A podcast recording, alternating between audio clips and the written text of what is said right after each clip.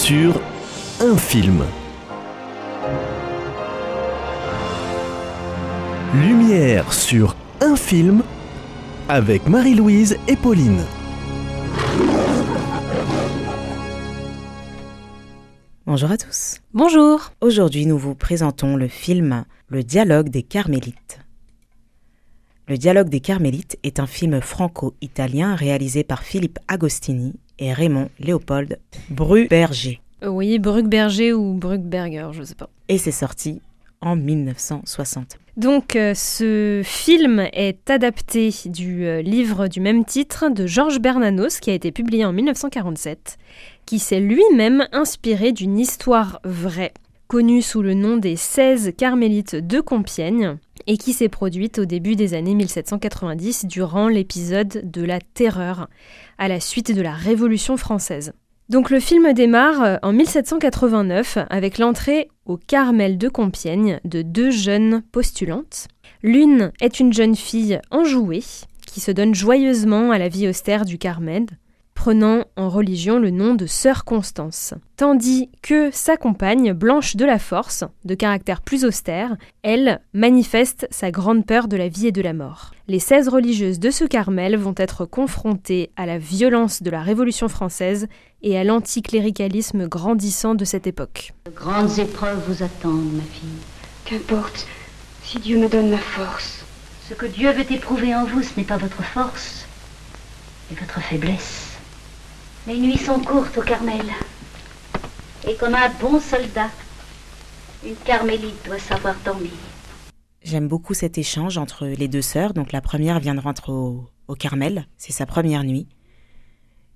Et la sœur qui l'accueille, qui la reçoit, lui donne euh, ce conseil, on va dire, ou ce, cette phrase, cette phrase à garder en tête durant toute sa vie, que Dieu nous éprouve dans notre faiblesse. Et c'est à travers euh, nos faiblesses, à travers nos, manquements ou à travers nos, les choses qu'on a à travailler en nous, Dieu appuie sur ça pour nous faire progresser et aller plus loin, et non dans notre force. Et elle est en train de quelque part lui dire, tu es arrivé avec des faiblesses, tu les auras toujours, ces faiblesses, mais Dieu va les utiliser pour te faire progresser et te ramener encore plus loin vers lui, vers le chemin de sainteté. Oui, donc là, euh, donc la postulante, euh, la, nouvelle sœur qui vient d'arriver, qui est toute jeune, qui s'appelle euh, Blanche, est une jeune fille qui a un caractère assez austère et qui est, qui est quelqu'un qui a, elle, le dit dès le départ dans le film, qui a peur de la vie et de la mort. C'est une jeune femme qui est, qui est tourmentée, qui est, qui est angoissée, qui est assaillie de faiblesse. Et pourtant, c'est une jeune femme euh, qui fait ce choix euh, absolument euh, incroyable de rentrer dans la vie religieuse et qui plus est au Carmel. C'est Dieu qui vous amène ici, ma mère, pour entendre ce que je n'ai pas encore eu le cœur de vous dire. J'ai en moi une horrible faiblesse qui fait le malheur de ma vie. Petite, je, je ne pouvais gravir un escalier sans penser qu'il allait s'écrouler. La mort, la vie m'ont toujours effrayée. Petite. Vous avez rêvé de cette maison comme un enfant rêve dans sa chambre obscure, à la salle commune, à sa lumière, à sa chaleur. Vous ne savez encore rien de la solitude où une carmélite est exposée à vivre et à mourir. Elle a peur de la mort, elle a peur de la vie, elle a peur de tout. Et quelque part, la peur, avec la peur, on ne vit pas. Donc c'est important de mettre la peur de côté. Et ça va être sa plus grande épreuve.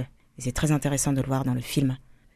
Tu souhaitais d'une certaine manière euh, fuir euh, un petit peu euh, le monde pour venir te réfugier ici. Mais ici, euh, ça va pas forcément être un refuge. Au final, la solitude nous confronte à nous-mêmes. Et c'est ce qui apporte les plus grandes batailles. Et à nos faiblesses aussi. Mhm. Nous confronte à nos faiblesses. C'est ça. Donc euh, non, le- la vie religieuse euh, n'est pas nécessairement un refuge. C'est également euh, une bataille euh, spirituelle.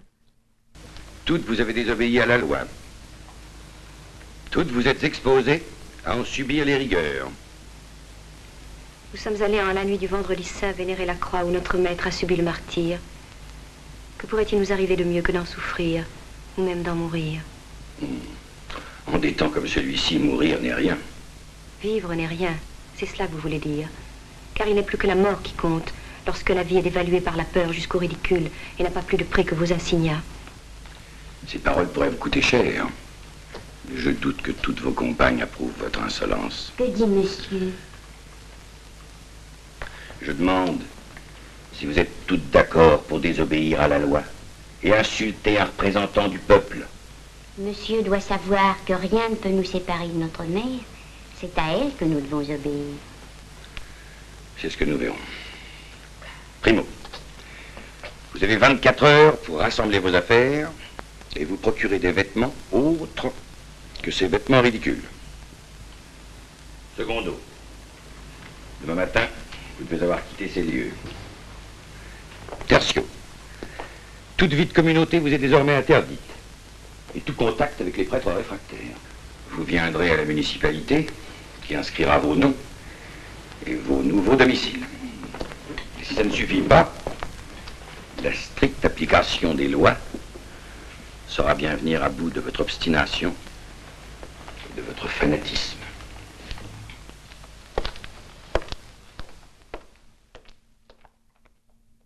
Long échange. Et moi, ce qui m'interpelle dans cet échange, c'est l'obéissance. Les sœurs, elles sont sœurs, ce sont des sœurs. On peut se dire c'est mon frère, c'est ma sœur parce qu'on on va à l'église ensemble, mais est-ce que c'est vraiment ton frère ou vraiment ta sœur? C'est dans les épreuves aussi qu'on le voit.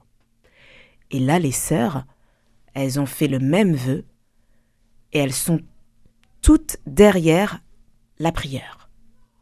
Quoi qu'elles disent, quoi qu'elles fassent, on est là, on est derrière elles. Et les, les carmélites de Compiègne, elles ont été extrêmement courageuses, solidaires, fortes. C'est quand même fort, la manière dont l'homme, cet homme qui représente la loi, qui représente euh, la citoyenneté, vous enlevez ces robes ridicules, vous reprenez les vêtements du monde, on récupère euh, ces lieux, vous vous mettez pas en communauté, parce qu'un chrétien en groupe, c'est un chrétien en sécurité. La phrase, c'est un chrétien seul, c'est un chrétien en danger. Mhm. Donc, on va dire un chrétien en groupe, c'est un chrétien en sécurité. Et il est beaucoup plus fort aussi spirituellement. On leur dépouille des vêtements, on les expulse, on les sépare, mais elles restent solides dans la foi. Sœur Blanche, Je vous défends de continuer. Je représente ici la révérende prieure et je n'ai pas d'ordre à recevoir de vous. Citoyen commissaire, rappelez-lui que la nation dispose d'une machine à couper le sifflet. Ça suffit. Jeune citoyenne, dites un seul mot, et vous serez hors du pouvoir de celles qui n'ont pas craint d'usurper jusqu'au nom de mère, pour mieux vous assujettir, sans doute. Ne craignez rien. Vous êtes désormais sous la protection de la loi. Elle est d'abord sous la mienne. Et je ne me permettrai pas plus longtemps d'abuser de la terreur d'une enfant. Sachez aussi, monsieur, que chez la plus pauvre fille du Carmel, l'honneur parle plus haut que la crainte. J'en rendrai compte à la municipalité. C'est à votre conscience, monsieur, que vous aurez des comptes à rendre. Aussi longtemps qu'il y aura des êtres tels que vous, il n'y aura pas de salut pour les patriotes. Cette maison est une bastille, et nous la détruirons comme l'autre. Ne manquez pas aussi de nous détruire jusqu'à la dernière. Là où il y a une fille de Sainte Thérèse, il y a un Carmel. Suivez-moi, citoyen. J'aime énormément euh, cette scène. Et donc là, on a vraiment un, un conflit ouvert et on a euh, chaque euh, personnage qui euh, énonce euh, ses valeurs en fait et qui énonce euh, ce pourquoi il va se battre. Et euh, voilà, on voit à quel point euh, vraiment ça, ça clash euh, et à quel point ces deux, à la fois ces, deux personnages mais qui sont des représentants de, ces deux idéologies, en fait, eh bien, à quel point, oui, elles, sont en, conflit. Parce que, eh bien, oui, quand on est chrétien, et notamment quand on est religieux, on n'a qu'un chef, et c'est Dieu. C'est pas l'État, c'est pas la loi, c'est Dieu. Et ça, quelqu'un qui est de l'autre côté, euh, qui pour lui met, euh, dont, pour qui le chef suprême est l'État ou la République, eh bien ça, euh, il ne peut pas l'accepter. Et la fin, pour parler de la fin, est magnifique. Elle est très forte, belle, touchante. Il y a un courage, il y a une assurance, une confiance, je dirais plutôt. Une confiance en Dieu et en la vie éternelle. Et c'est très beau. C'est très intéressant de voir que, oui, ce qu'on ce disait tout à l'heure, euh, des- l'un des éléments très importants dans la vie religieuse, c'est le combat contre ses faiblesses.